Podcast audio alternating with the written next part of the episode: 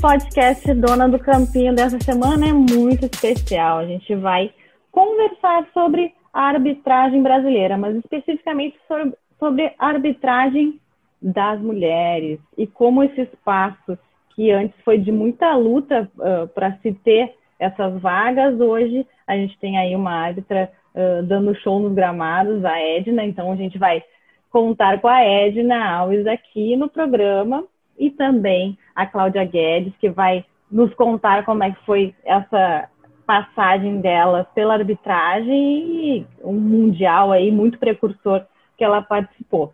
Vou começar com a Edna. Edna, uh, você acredita que o seu grande diferencial hoje em dia também, uh, até uh, via já comentários de que seu físico é muito importante. Você falou até do condomínio que você mora, né? A questão de você treinar uh, muito seguidamente. É um diferencial físico?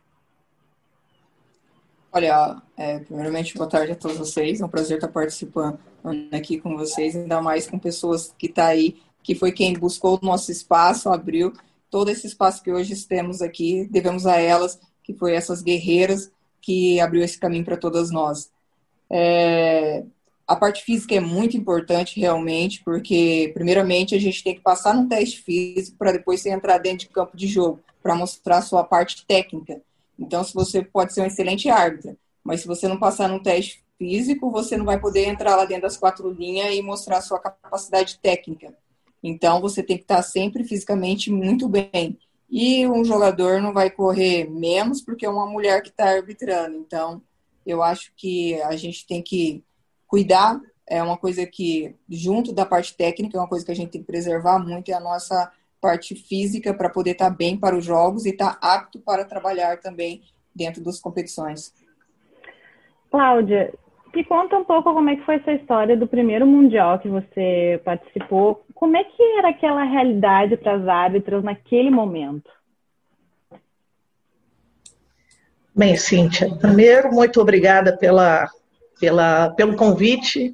É sempre bom falar da arbitragem feminina.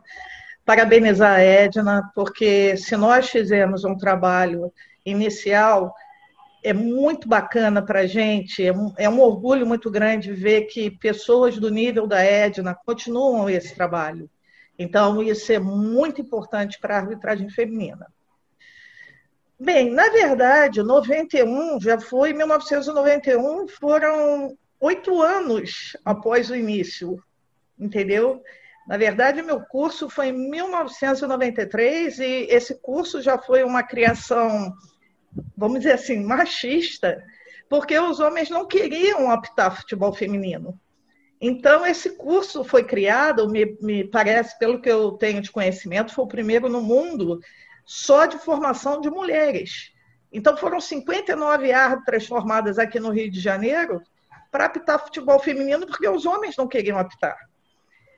O que, na verdade, eles não esperavam é que as mulheres elas iam sobressair, muitas iriam sobressair, e iam começar a pegar os espaços também do futebol masculino. Então, em 1991, que foi realizado o primeiro mundial da FIFA, né, de futebol feminino, eles resolveram chamar cinco árbitras para ver se, aliás, desculpa, seis árbitras, uhum. para ver se realmente podiam criar um quadro internacional das mulheres. E foram essas seis árbitras do Brasil, só eu que fui chamada, só fui convocada. E durante o campeonato, eles viram que o desempenho era muito bom, que realmente as seis árbitras que estavam lá, que tinham sido convidadas apenas convidadas não, convocadas apenas para bandeirar, que eles podiam dar uma oportunidade para que uma apitasse. Uhum. E eu fui a escolhida para apitar a disputa de terceiro lugar uhum. entre Alemanha e Suécia. Não, não sem uma pressãozinha no vestiário, né?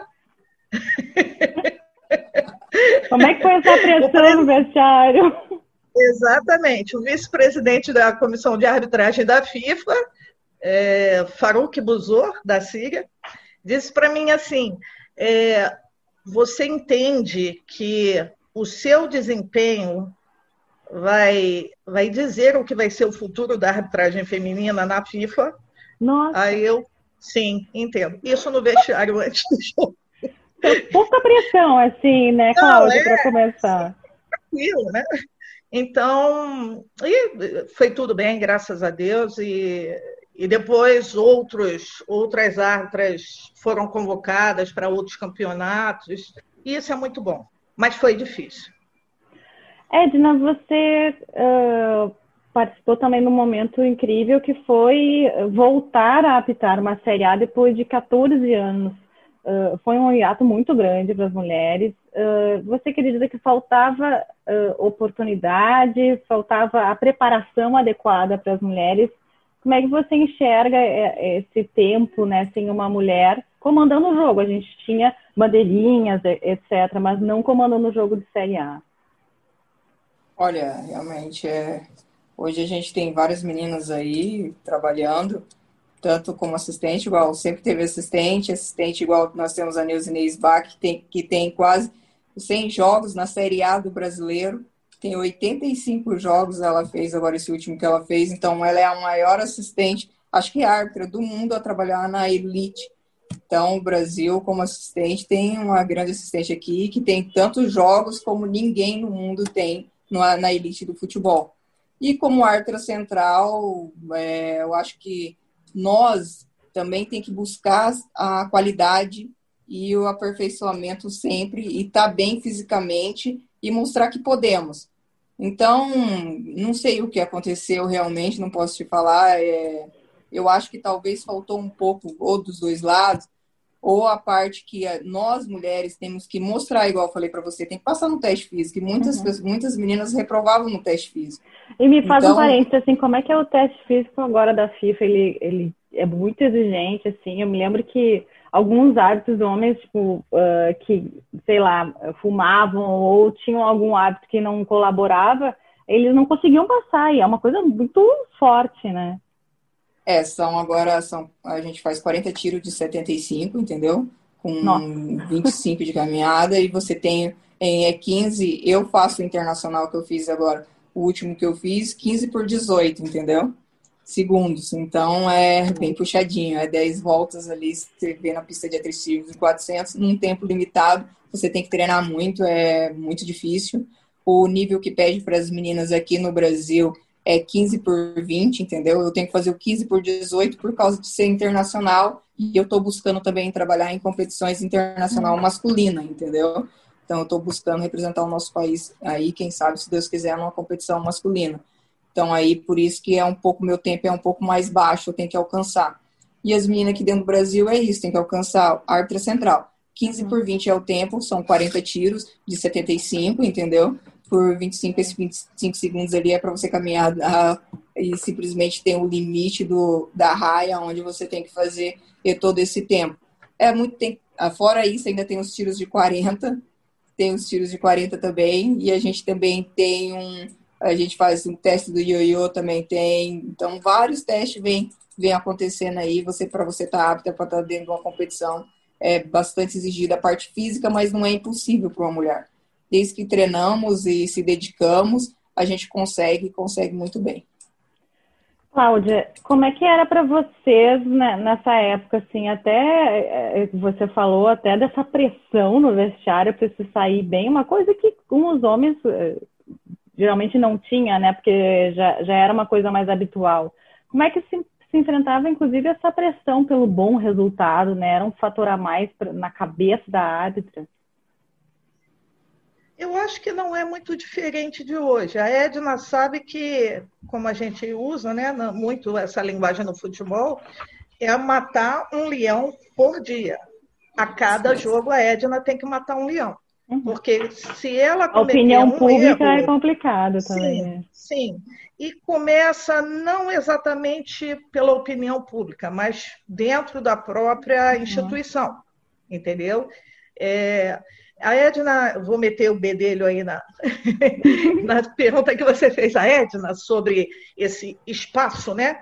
Que ficou sem ter nenhuma árbitra. O que acontece é o seguinte: existem pessoas que foram dirigentes de, de arbitragem, não só nos estados, mas também no cenário nacional, que prejudicaram muito as árbitras de futebol. Muito, muito. E eu não, não vou citar alguns nomes, até mesmo porque é, alguns já até faleceram, né? Então, é, mas prejudicaram muitos. É, é, pena que a Edilene não tenha entrado, porque a Edilene era reconhecidamente o melhor teste físico entre os homens. A Edilene fazia tranquilamente 2.700 metros, que era o, o, na época era o teste físico exigido para nós, era, era diferente do que é hoje. Então, os homens tinham que fazer 2.700 metros e a Edilene fazia. E nem assim o Armando Marques a escalava para os jogos da, da Série A. A Edilene só conseguiu apitar dois jogos, um da Série B e outro da Série C. Um em Alagoas e outro, acho que em Sergipe. Quer dizer, altamente visto, né? Sim. Então, infelizmente, a única federação que consegue, é, acho que até hoje, colocar árbitras é São Paulo. Uhum. São é Paulo uma... teve, um, teve um presidente da federação chamado José Eduardo Fará, se eu não me engano, uhum. acho que é José Eduardo Fará, Eduardo José Fará, eu acho. E o Fará ele fez algumas inovações, inclusive trazendo uma árbitra do Canadá para apitar um jogo, a abertura do Campeonato Paulista, entre São José e Palmeiras. E eu e Edilene fomos convidadas para bandeirar para ela. Foi um trio uhum. feminino. Uhum. Então, ele fez algumas inovações. A Silvia apitava, porque foi a Silvia a primeira árbitra brasileira a apitar a Série A ah, do Campeonato Brasileiro. Federação Paulista. A Edna pode me confirmar, mas que eu saiba, ela saiu de outra federação para poder ir para São Paulo. Acho uhum. que também para ter mais oportunidade. A gente Entendeu? vê a Federação Paulista liderando alguns movimentos também, né? Inclusive, eu noto muito no, no futebol feminino quem está à frente e os também, times mais exatamente. fortes são na Federação Paulista, né? Apesar, apesar do futebol feminino ser obrigatório, segundo a, a FIFA, em todas as federações. Hum. Mas aqui no Rio, alguns clubes têm que se filiar à Marinha, entendeu? Entende?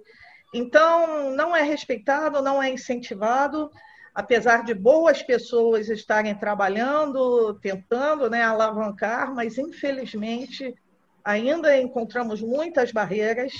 Existem muitas árbitras de futebol que talvez pudessem estar apitando, mas não têm a oportunidade nas suas federações entendeu? Então, hoje eu vejo a Federação Paulista como a única federação que é, você consegue é, é, ter um crescimento na arbitragem feminina.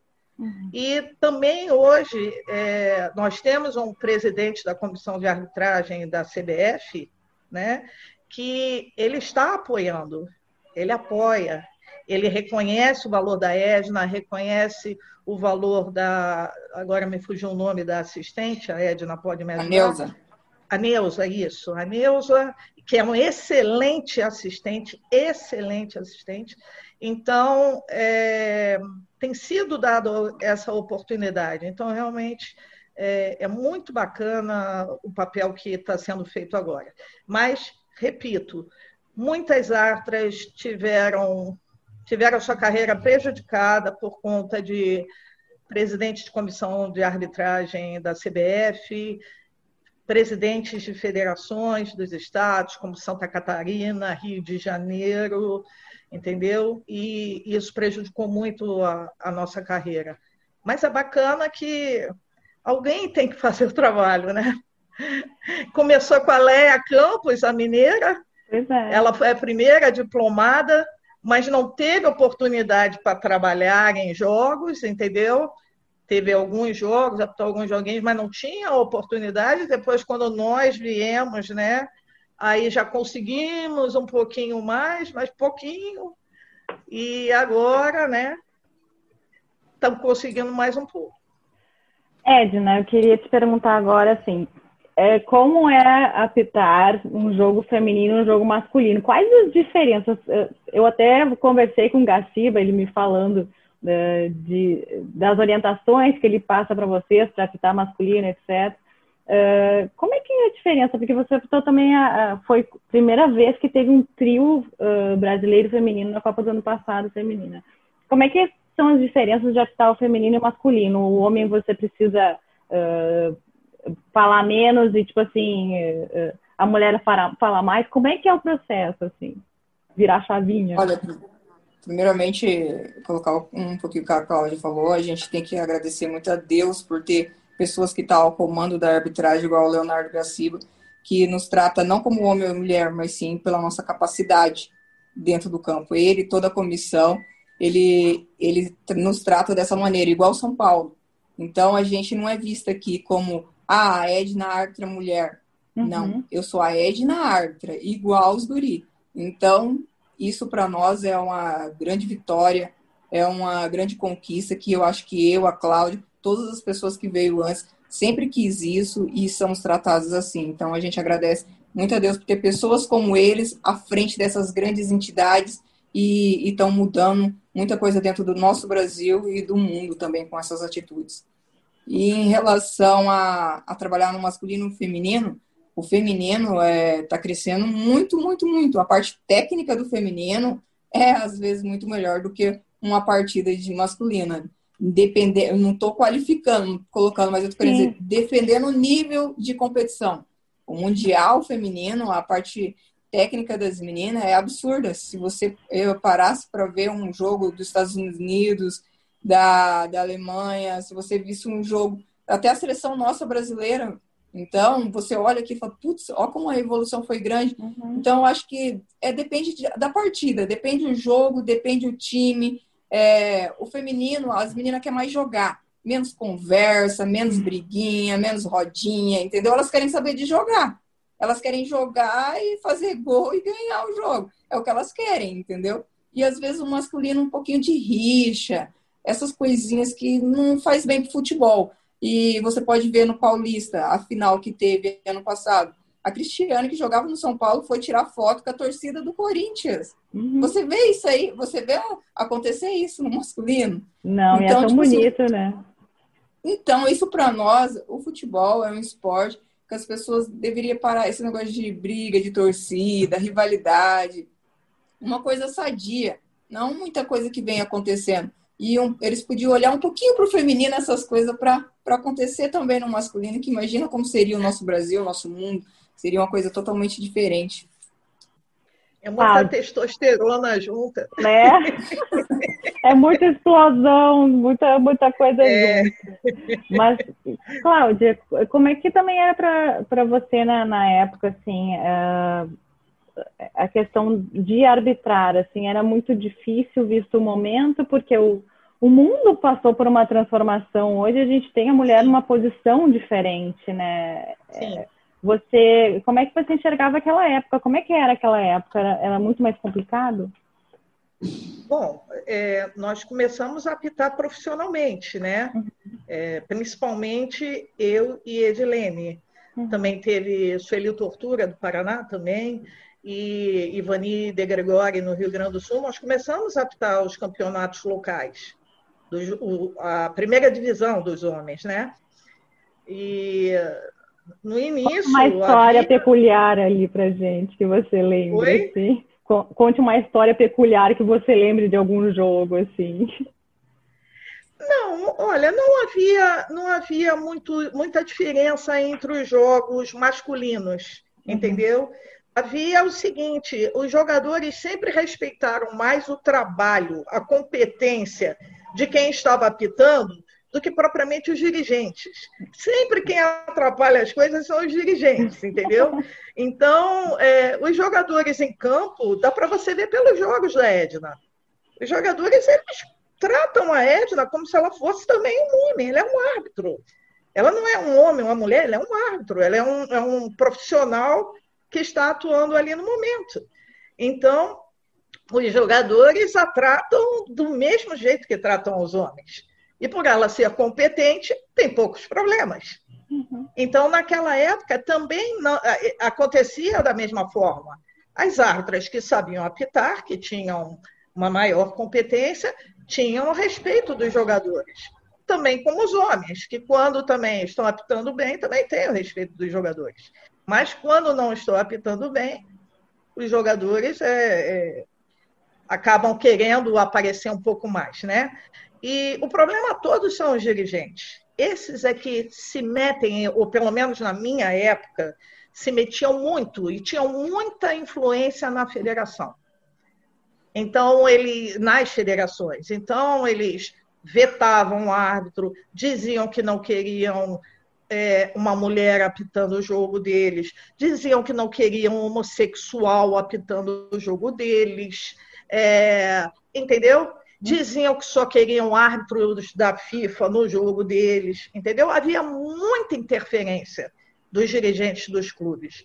Hoje, isso diminuiu bastante. Eu não sei se já acabou, mas pelo menos diminuiu bastante. Então, para gente, para mim, por exemplo, apitar a primeira divisão aqui do Rio de Janeiro, é, do Campeonato Carioca, né, do Rio de Janeiro, e ou apitar futebol feminino, para mim não tinha, não teve muita diferença, né? Só que diferente da Edna, eu peguei o início do futebol feminino, então era, era muito complicado, porque é, é, chegava a ser até um pouco difícil de apitar, é. porque você tinha uma ou duas equipes que tinham um alto nível das jogadoras, uhum. mas você pegava outras equipes que não.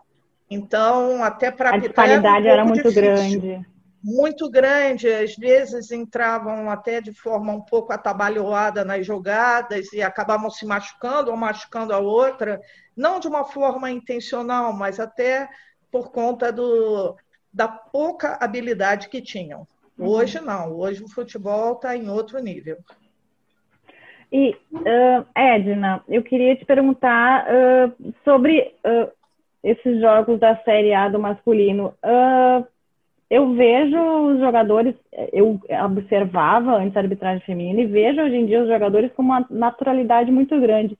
Isso também é passado por causa da tranquilidade, assim, da, de se tornar uma coisa comum, não ser uma coisa extraordinária, uma mulher apitando, como a Cláudia falou, é a competência, ponto, é isso que importa agora. Olha, o jogador respeita nós como respeita o homem a partir do momento que você tem a competência, igual a Cláudia foi muito bem nas palavras dela. A partir do momento que você entra dentro do campo de jogo, é igual você chegou no seu trabalho pela primeira vez, quando você, na Globo, quando você foi trabalhar.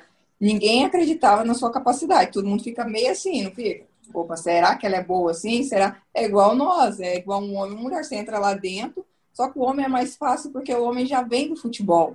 Uhum. Ele, quando ele nasce, ele ganha uma bola e a, nós mulheres ganhamos uma boneca. Então, às vezes, a pessoa acha que a gente não é desse mundo, mas fica meio assim. A partir do momento que você entra lá dentro e você mostra a sua capacidade, tendo acertos nas suas decisões, aí você vai ganhando a credibilidade deles. Eles falam, opa, peraí, ela entende realmente de futebol. Ela tá aqui porque entende. E aí, aonde vai naturalmente. E eu agradeço muito a Deus, porque todas as partidas que eu trabalhei têm um respeito muito grande dos atletas, entendeu? E tanto os dirigentes. Então, é, nunca presenciei nada, tudo normal do futebol. Não vão tratar eu melhor do que um homem porque sou mulher e não quero isso, e nem ao inverso, entendeu? Então, dentro do futebol, as pessoas estão lá dentro, os jogadores querem ganhar e querem árbitros de qualidade. E a partir do momento que você entra lá e começa a ter acertos, você não tem problema, não tem dor de cabeça. Mas somos seres humanos comuns e estamos passivos a erros porque às vezes um mau posicionamento, uma leitura às vezes errada, um jogador que passa na sua frente, você deixa de ver os pequenos detalhes que é os lances às vezes capitais do jogo, aonde aflora os ânimos e a começa a acontecer as reclamações e está sujeito um homem como uma mulher também.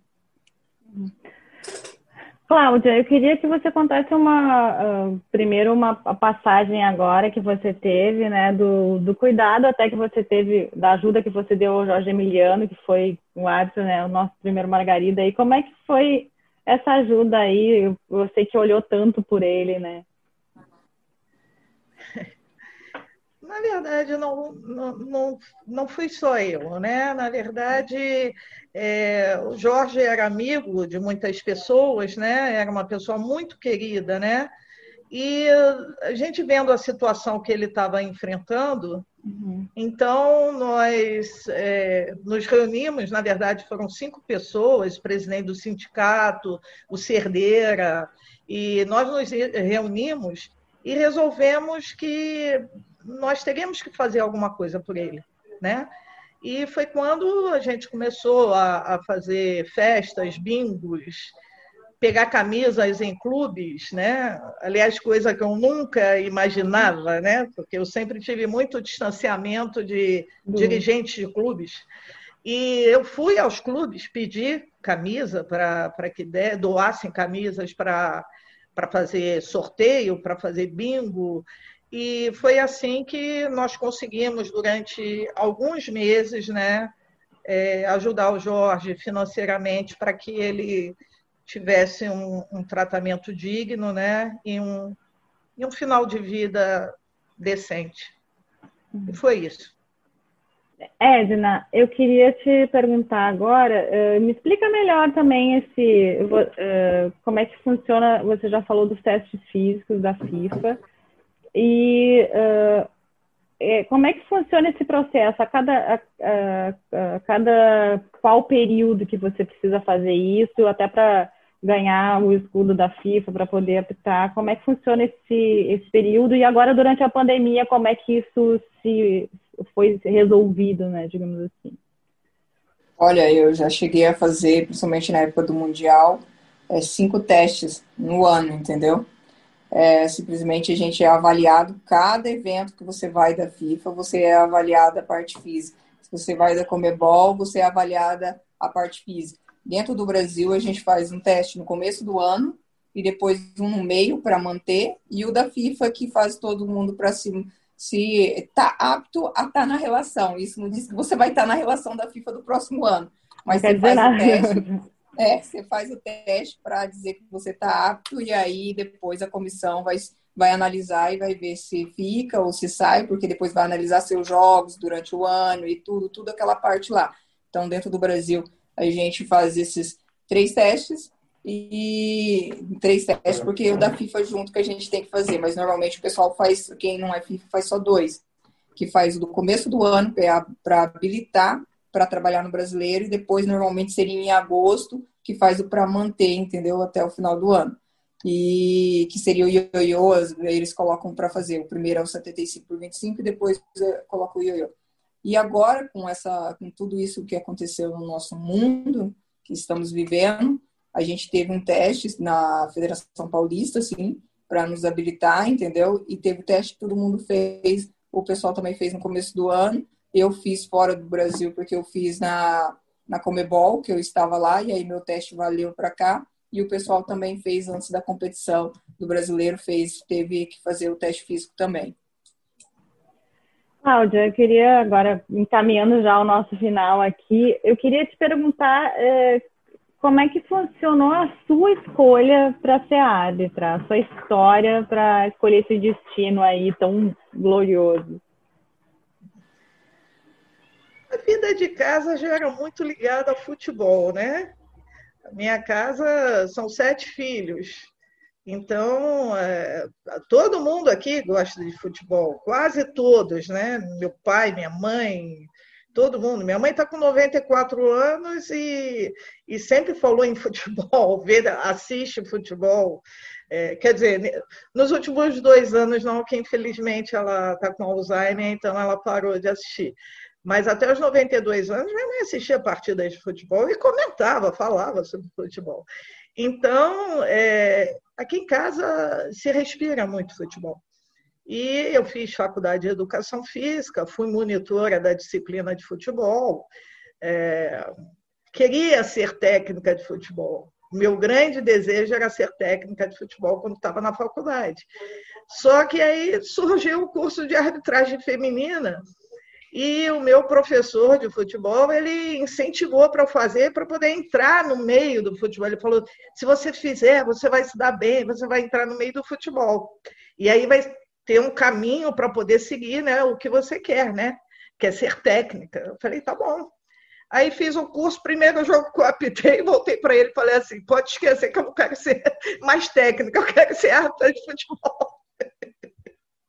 Foi a primeira vez que eu fui apitar um, uma pelada que me levaram para. Como, como um jogo né, de aula tal.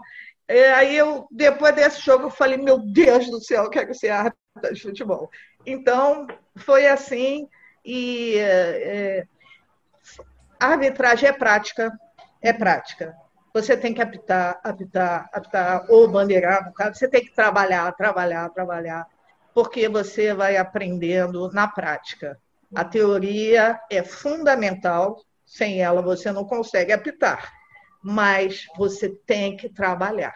Porque, assim como o jogador que ah, fica parado, o que, que todo mundo diz? Ah, tá sem ritmo de jogo. Tá. Para o árbitro é a mesma coisa. O árbitro precisa estar tá atuando, precisa estar tá apitando, baneirando, ele precisa estar atuando para poder é, para poder tar, estar no jogo. Agora eu queria meter um bedelhozinho de novo. Vai. sobre a questão, a Edna falando sobre a questão dos testes físicos, né? Eu acho que a FIFA, ela vem tentando algumas modificações. Eu, particularmente, sempre achei a, a regra de futebol uma das mais perfeitas que existe, de todos os esportes. Futebol é diferente de jogos de quadra. Jogos de quadra você joga mais pelo, pelo placar, pelo número, do que propriamente por um tempo de jogo, né? Só o futebol de salão que não, né? O futebol de cinco, como se chama agora, né? Mas é... então eu acho que são muitas modificações que a FIFA tenta fazer e eu acho que atrapalha mais do que ajuda. Uhum. Então, com esses testes que a Edna não precisa falar nada, não. Deixa que eu falo, porque eu já parei de apitar. Mas com esses testes anormais, são testes anormais. Árbitros de futebol, principalmente em países como o Brasil, não são profissionais. Todo mundo tem que trabalhar, todo mundo trabalha. Você não pode estar vivendo de arbitragem de futebol. Então você tem que trabalhar e ainda treinar. Uhum. E os treinamentos, se a gente não fizer por nossa própria conta, não contratar talvez um personal, entendeu? As federações, a maioria, não dá. Elas não dão. As federações não dão o, tre o treinamento adequado para que um ato se mantenha no nível para fazer esses testes físicos. São testes anormais. Então, o que aconteceu minha opinião só. Edna não fala nada. Eu digo porque ela é árbitra atuante, ela não deve falar nada. Obrigada. Eu Obrigado. posso. É, eu posso, eu posso, que eu já parei. Então, o que acontece é que hoje você tem muitos atletas árbitros, entende?